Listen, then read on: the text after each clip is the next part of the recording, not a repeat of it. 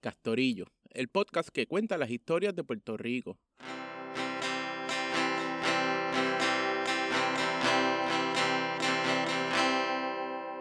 Capítulo 1. Conéctate a la resistencia. Saludos, Bellezauris. Falta poco para que sean las 4 de la tarde. Dentro de una oficina que habían ocupado el día antes, unos universitarios se reían mirando un monitor de computadora. Algunos parados, otros sentados, trabajaban en la consola de sonido. Un estudiante con boina de cocolo toma agua mientras chequea el mensaje que pronto va a leer. Suelta el agua y coge el micrófono. La canción acaba. Transmitiendo por vez primera, hoy 2 de mayo del 2010, al octavo día en huelga, a los 10 días, 16 horas y un segundo de estar en los portones, desde el recién bautizado estudio Antonia Martínez Lagares, dentro de la YUPI, Universidad Bajo Poder Estudiantil, esto es Radio Huelga. Buenas tardes, mi nombre es Ricardo Olivero Lora y en representación del colectivo Radio Huelga le doy la bienvenida a esta histórica primera transmisión. Se ha instalado un transmisor y una antena localizados en el recinto riopiedrense, en las ondas radiales por su cuadrante 1650 de la banda AM, en el ciberespacio por radiohuelga.com de esta manera, damos inicio triunfal a la transmisión de Radio Huelga, en donde tendremos un foro variado al servicio de los comités de acción que intercalará noticias cubiertas por estudiantes con programas de debate, comunicación directa con el comité negociador, programas de entretenimiento, programas de opinión, paneles y cualquier otro tipo de programación generada por la comunidad estudiantil. Por primera vez en la historia, el movimiento estudiantil puede contar con una emisora de radio a su disposición. Enarbolando la rica tradición de protesta estudiantil, nos damos a la tarea de crear una herramienta de lucha que contribuya a este proceso huelgario, huelga a la que el estudiantado tuvo que recurrir ante el abuso y arbitrariedad de este gobierno. La respuesta de la administración universitaria y del gobierno ha sido la intransigencia, la falta de diálogo, la macana y el pepper spray. El colectivo Radio Huelga se concibe a sí mismo como otro comité de portón más. Somos parte de esta huelga, somos piquetes, somos barricadas, somos resistencia. Hablamos con voz propia, como actores activos en el proceso. Para esas compañeras y compañeros que día a día sudamos la huelga, va nuestro más cordial saludo, reconocimiento y solidaridad. Esta gesta histórica radial ha sido creada a puro pulmón. Somos estudiantes de distintas áreas de estudio. Somos futuros maestros, futuros comunicadores, futuros sociólogos, futuros abogados no tenemos el conocimiento técnico y funcionamos con una extrema precariedad de recursos.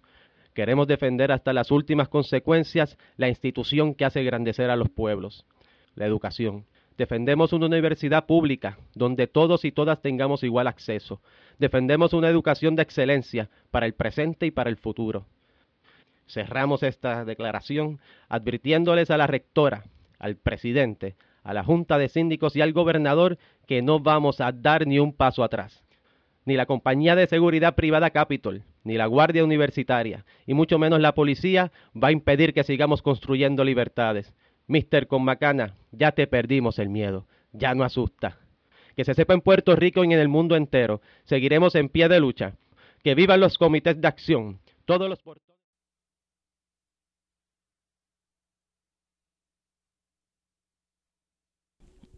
Las huelgas en la Universidad de Puerto Rico son comunes. Que en el año 2009, después de haber sido comisionado residente en Washington, Luis Fortuño Burset asumió la gobernación de Puerto Rico, bajo el Partido Nuevo Progresista, partido cuyo compromiso con la unión permanente entre Estados Unidos y Puerto Rico es solo superado por su pasión por la corrupción. Hoy escucharemos en voz del gobernador de Puerto Rico su agenda para esta nueva sesión. La Asamblea Legislativa debidamente constituida está lista y presta a escuchar el mensaje especial del gobernador de Puerto Rico, Luis Fortuño Burset. Adelante, señor gobernador. Un presupuesto real, 20% menor al del año anterior, que se ajusta a la realidad fiscal que enfrenta el gobierno a fin de que no nos sigan embrollando a todos. Que quede claro, Aún nos falta un largo trecho por recorrer para alcanzar los ahorros que necesitamos lograr este año fiscal. Pero hoy me complace reiterarles que hemos estabilizado nuestras finanzas, hemos salvado el crédito de la isla y hemos logrado restablecer la confianza en el futuro económico de Puerto Rico. Fortuño sumó 17.828 millones de dólares a la mal llamada deuda pública. José Figueroa Sancha, superintendente de la policía, junto a otros jefes de agencia y miembros de las ramas legislativas, aplauden los recortes gracias al despido de casi 20.000 trabajadores y trabajadoras del gobierno. Bajo la excusa de responsabilidad fiscal, Fortuño buscaba extender los recortes al sistema educativo. Días después de este discurso, en asamblea, los estudiantes se dividieron en comités de acción por facultad. Estos se encargarían de organizar a los estudiantes por facultad educativa. También se decidió unirse a la convocatoria de sectores obreros para un paro el 15 de octubre. Decenas de miles de puertorriqueños partieron de diversos puntos del área metropolitana de San Juan en son de protesta. La intención de los organizadores de la marcha era la de paralizar la economía del país. Con nueve años y medio de servicio me tiraron a la calle, me dio la influencia del trabajo, lo tienen bien callado y me votaron en mi momento de enfermedad. De que hubo paro en el área central de San Juan, de eso no hay duda. E incluso Plaza Las Américas, el centro comercial más grande del Caribe, tuvo que cerrar. Los estudiantes también están en contra de Fortuño. Y mientras la mayoría protestaban, bloquearon la autopista principal, donde hubo encontronazos con la policía. Estudiantes tomaron el Expreso de las Américas. Lo hicieron con un sit el simple y heroico acto de poner el booty en el piso y decir yo no me voy a mover de aquí.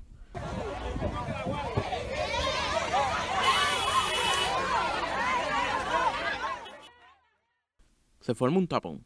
La policía se movilizó rápido, al igual que otros cientos de manifestantes que estaban en el área. A los minutos el carril ya estaba lleno. Se empezaba a paralizar en la otra dirección. Unidades montadas en caballos, en motora, grupos SWAT, Call of Duty y Fuerza de Choque formaban una línea que cruzaba de un carril a otro frente a los manifestantes y otra que estaba en la parte de atrás, una encerrona. Horas y horas pasaron en este standoff entre estudiantes en desobediencia civil y el despliegue policíaco de Figueroa Sancha. En este momento aparece Rafael Cancel Miranda, pedazo de historia viviente y héroe por la independencia de Puerto Rico.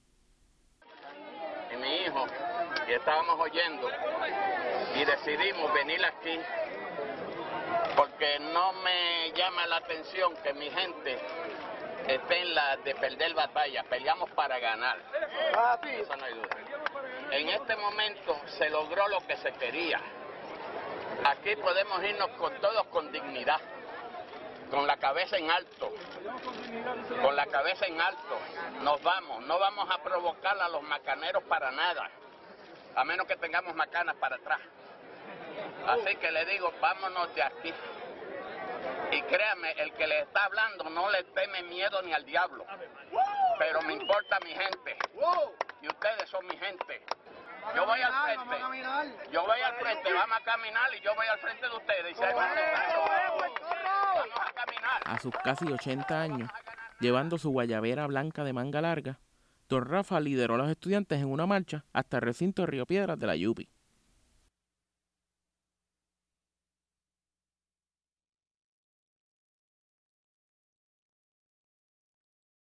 Luego, en abril del 2010, la Junta de Síndicos de la UPR emite la certificación 98, certificación que reduce las ayudas económicas que reciben los estudiantes, especialmente en lo que representa la institución en excelencia académica, cultural o deportiva.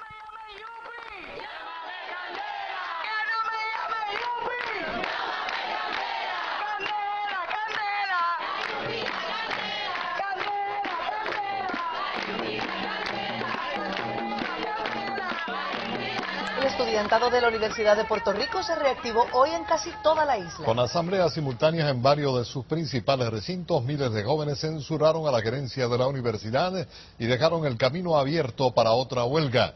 Rafael Lenín López amplía en nuestra noticia de Primera Plana.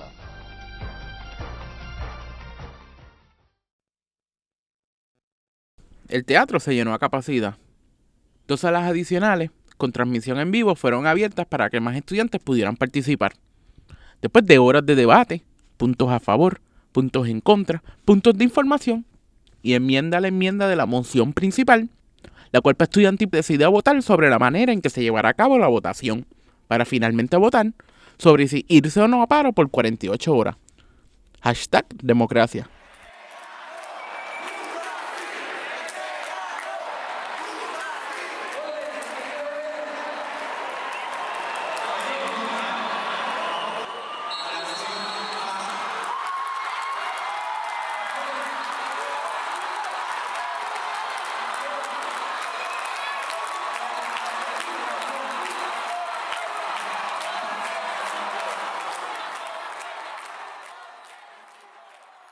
Tras meses intentando una reunión con el presidente y la junta de la universidad, los estudiantes le dieron 48 horas. 48 horas para abrirle la puerta a la negociación. Ahí se activaron los estudiantes. Buscaron casetas, carpas, cajas de agua, comida, hielo y nevera. Eso se fueron para la playa. Mientras otros preparaban las capuchas, las cadenas, la solución Seattle, la mezcla esa de jabón y agua que ayuda con los efectos del gas pimienta. PPP, puestos para el paro. Es la que. Hello, ¿cómo estás? Pues bien. Alonso llevó al nene en el carro a ver si lo duerme. ¿Pero se durmió? No sé, está súper saiyajin hoy. Ah, diablo bendito. Pero no sé si quiere podemos hablar más tarde. Ay, perdón, mala mía, está tomando agua. No, está bien. Voy a ponerse ahora. Pues mi nombre es Melissa Mía, eh, Vargas Echevarría.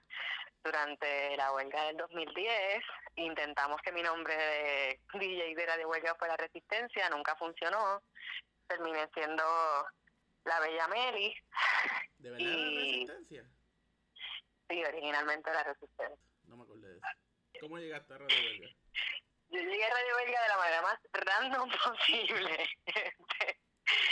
Pues yo estudié en la Escuela Especializada en Producción Técnica de Radio y Televisión, doctor Juan José Osuna. Eh, yo me gradué de allí. Yo hice mi práctica en Radio Universidad, que me abrieron las puertas y me otorgaron un, montón de, de conocimiento y sobre todo eh, expertise en lo que tiene que ver con, con el espacio técnico, ¿no? Este, pues porque yo tengo la teoría y en los UNA hacemos trabajos porque ahí existen, actualmente están mucho más adelante que para mi tiempo, pero hay estudios de grabación y todo. Pero para graduarse había que hacer una práctica y también fue en Radio Universidad. Entonces, con esto en mente, yo había hablado con, con mi pareja de ese tiempo, eh, mi huelga boy, ¿no? Eh, entonces yo le comenté esto, eh, ¿verdad? Que había estudiado comunicaciones, que actualmente estaba en la escuela de comunicación cuando comienza la huelga del 2010. Yo estaba en mi cuarto año de, de publicidad y relaciones públicas, entonces tenía como una ilusión de terminar en la radio, ¿no?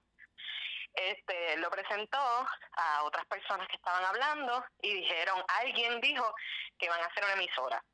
Iban a ocupar la universidad originalmente. Exacto, el viaje. Es, ajá. Entonces, ah, volvemos a ocupar la universidad, alguien conoce los planos y alguien de otra persona que escuchó la conversación dijo, ah, yo conozco a Meli, Meli conoce los planos.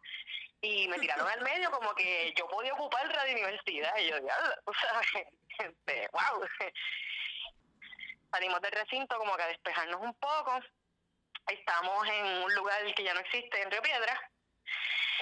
Este, y viene esta persona que yo nunca he visto en mi vida, ¿ok? Una persona, yo nunca la he visto. Y me dice, ¿tú eres Meli? Y yo, eh, depende, ¿tú me vas a emplazar o algo así? Entonces se ríe y me dice, mira, no, es que yo conozco una persona que va a ser una emisora que me dijeron que tú también sabes de emisora, así que te lo voy a presentar. Me presentan a Ricardo Olivero. Y yo, hola, y me dice, ah, yo soy Ricardo, que sí, qué sé yo, este, vamos a hacer una emisora. Y yo, ah, van a hacer una emisora, no van a ocupar la universidad. Y me dice, yo no sé quién te dijo eso. Y yo, ok, este, esto me suena más aceptable, es algo con lo cual yo puedo colaborar y qué sé yo, eso está perfecto. Plus, no van a haber ataduras de, ¿verdad?, federales si uno ocupa una radio pública, ¿no? Pero está bien, este, entonces me dice, ah, pues llegaré mañana al centro como a las 10 de la mañana para, para sentarnos a desglosar programación y otras cosas. Y yo, ay, perfecto, mano, perfecto, eso fue el primero de mayo. Ricardo fue uno de los cofundadores de la estación. En pietaje de la época vemos a Ricardo con su característica boina de cocolo, sentado en el estudio Antonio Martínez Lagares. Bueno, el inicio, el inicio fue básicamente que varios compañeros durante los primeros días de la huelga nos dábamos la tarea de visitar los distintos portones que estaban en el proceso huelgario y tratamos de empezar a documentar esos inicios para ver la para nada para ver la, la diferencia de identidad que cada espacio tenía propio. Y en esos viajes pues se nos fue ocurriendo la idea de crear alguna estación de radio que pudiese formar el enlace a nivel interno del proceso huelgario, pudiese también establecer un enlace de comunicación común entre todos esos portones. Ante eso, nosotros un grupo de personas que no estamos especializados, no tenemos conocimiento de ingeniería ni nada de eso, nos dimos a la tarea de autogestionarnos en la búsqueda de información por internet y conseguimos un transmisor de banda AM de baja, de, baja potencia que son lo que permite operar la FCC sin, sin, eh, tener, que licencia, sin tener licencia. Eh, posteriormente de eso, comenzamos a hacer los trámites, hicimos, se hizo un serrucho entre varias personas y lo, llegó ese transmisor aquí y nosotros leyendo los manuales decidimos instalarlo. Y mientras estábamos lo instalamos, pues empezamos a hacer la establecer la frecuencia y mientras es casi simultáneamente, cuando por fin terminamos de montar la antena aquí, ya Emanuel estaba conectándonos a internet y empezamos a transmitirlo casi simultáneamente por AM y por internet. Y de allí para acá comenzó, ese fue el inicio del proyecto que ha ido creando su propia identidad en el proceso mismo de, de la huelga. Lo que se pensó como un walkie-talkie glorificado se convirtió en otra herramienta de lucha ese proceso no fue orgánico. A fuerza de cantazos, poco a poco se iban adaptando.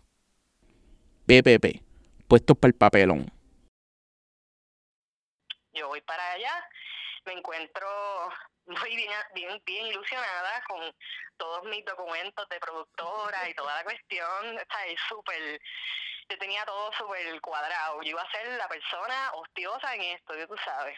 Entonces, cuando llego, me encuentro con esta persona, un personaje que me da rabia que no aparece en las fotos, ¿verdad? Porque yo estoy clara de que fue una de las personas pilares en el inicio de este empuje de Radio Huelga, sobre todo la cuestión de las antenas, las bocinas.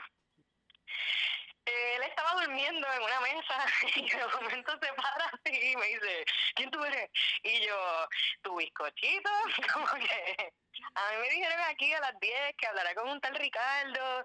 Ah, sí, sí, es que tú vienes. Y yo, bueno, pues nos vamos a hacer la emisora. Me dice, nosotros somos la emisora. Y yo, oh, ok.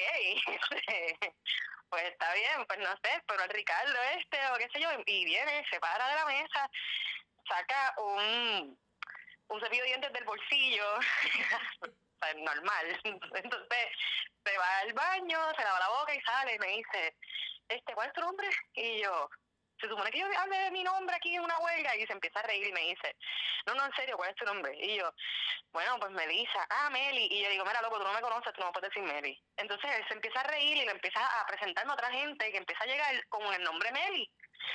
Este, entonces, pues el punto de esto es que yo le digo, mira, nada, yo estoy intentando este verificar lo de producción y me dice, que tú tienes ahí? Yo una carpeta y me dice, nosotros no usamos eso. Y yo, ¿quiénes somos nosotros? ¿De qué tú hablas, loco? como que, ¿qué es lo que hay? Entonces, este, luego llegaron más personas, pero llegaron otras personas, nos sentamos, este, empezamos como que a romper el hielo, incluso tú estabas ahí, pero tú estabas súper bicho, by the way, o sea, tú no estabas como que tan cool como ahora. pero el punto no es ese, el punto es... Eso era antes de estar al aire, que está cabrón. Sí, sí, mano, sí, obligado. Entonces, pues yo empiezo a llenar los time slots. Me acuerdo que fuiste un bicho conmigo, porque yo te dije, mira, tengo este horario, ¿cuál, cuál puede ser el horario perfecto, predilecto para tu programa? Y tú me dijiste, ya yo tengo mi horario puesto. Y yo, ok, pero esos son los time slots. Y tú, pues verificado mejor porque tengo el horario mío. Y yo, uh, ok, like, ah, pues dale. El punto no es ese. Sí, yo andaba por ahí. Eso era un divanes mal canalizado. Saludos, Nación. Aquí les habla el Castor. Quiero recordarles que me pueden escuchar los lunes a las 9 de la noche por Radio Huelga con análisis de noticias, debate, descarga, lo que sea, chistes malos y música de ayer y hoy.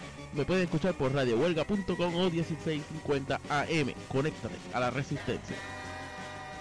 La convocatoria para una radio estudiantil me hizo llegar a esa reunión junto a DJ Tortu mi pareja de ese momento. Reunidos ahí decidimos los horarios y qué programas serían parte del colectivo. Hubo libertad creativa, solo había una regla. Toda la programación era dirigida a promover las voces estudiantiles a favor de la huelga. No se tuvo que pensar mucho el nombre. Pues mira, ese día, esta persona que yo quiero muchísimo, que este estaba estaba intentando cuadrar cuál iba a ser el eslogan de Radio Huelga. Ah, Había mencionado varias, varios, varios slogans y entonces yo estaba bien entusiasmada, pero yo no lo conocía, porque entonces esto es otra cosa. Yo era súper nueva en la lucha del UPR. Lo más cercano a luchar que yo había hecho fue una vez una manifestación de la hermandad y anterior a eso, que me senté en las escalinatas del teatro cuando lo estaban vendiendo. En esa primera presentación, este, pero eso era, o sea, yo no participaba de nada anterior a eso. Este, me acuerdo que una vez fui a un pleno intenté hablar, me dijeron que habían turnos y qué sé yo, yo dije, acho, váyanse para el carajo, y me fui y no, o sea, no, no continué. Sí, pues, sabes, normal. El punto de esto es que, que, pues, ajá, estoy en ese día, y entonces como que me intento acercar y le digo, ah, pues ese suena bien, y me miró mal, y me dice, ok, y le sigue hablando a la persona que está al lado de él, y le sigue diciendo temas y yo estoy como que, mano, pero yo estoy aquí como que resulta que logra encajarlo de conectar a la resistencia. Mano, yo tuve que virarme y decirle, ese ese eslogan está por encima de los gandules. Y la mirada fue como que, claro, o sea, como que... Ajá, no necesito validación de ti, pero nada, fue como que, fue como que yo dije, mano, eslogan está bien brutal, de verdad, está muy bueno esto se estaba haciendo con esta premura porque en par de minutos íbamos a estar al aire. O sea, había como un conocimiento medio general de que ese día iba a ser el día de la primera transmisión, pero como que nadie sabía qué iba a pasar de verdad, ¿sabes? Como que, ok, transmitimos y después qué va a pasar, o sea, después vamos a música y después, ¿entiendes? como que, esto solamente, ¿qué vamos a hacer después? Sí, no, entonces lo interesante era que habían tantas personas superpuestas para el problema, o sea, había tantos, tantas personas con tanta creatividad, fue, fue una ilusión, fue un entusiasmo como, como, como cuando uno va a hablar en público por primera vez, como en mi caso, cuando coge ese megáfono que estamos frente a la milla de oro, que está a punto de cerrarse y empezamos como que a consignar para que se acabe de sellar, tú sabes como que esa emoción que uno dice, estamos haciendo historia, ¿entiendes? Como que esto así como, ah, quiero gritar y temblar a la vez, ¿sabes? Como que, y era, era, para mí particularmente, era, era como, era como un frenesí, era, era una cosa como bien rica, porque pues cuando, cuando yo empecé a estudiar en Osuna, lo que yo quería era tener mi propio programa. Y de momento tengo una emisora. como que, what the fuck? O sea, el punto es. El punto es que, este, básicamente, luego fue que pudimos salir al aire con el primer mensaje, que fue el que estaba leyendo eh, Ricardo Rivero, que fue el que lograron publicar, creo que fue en Indimedia, tengo entendido. Este, y creo que primera hora lo cubrió, si no me equivoco.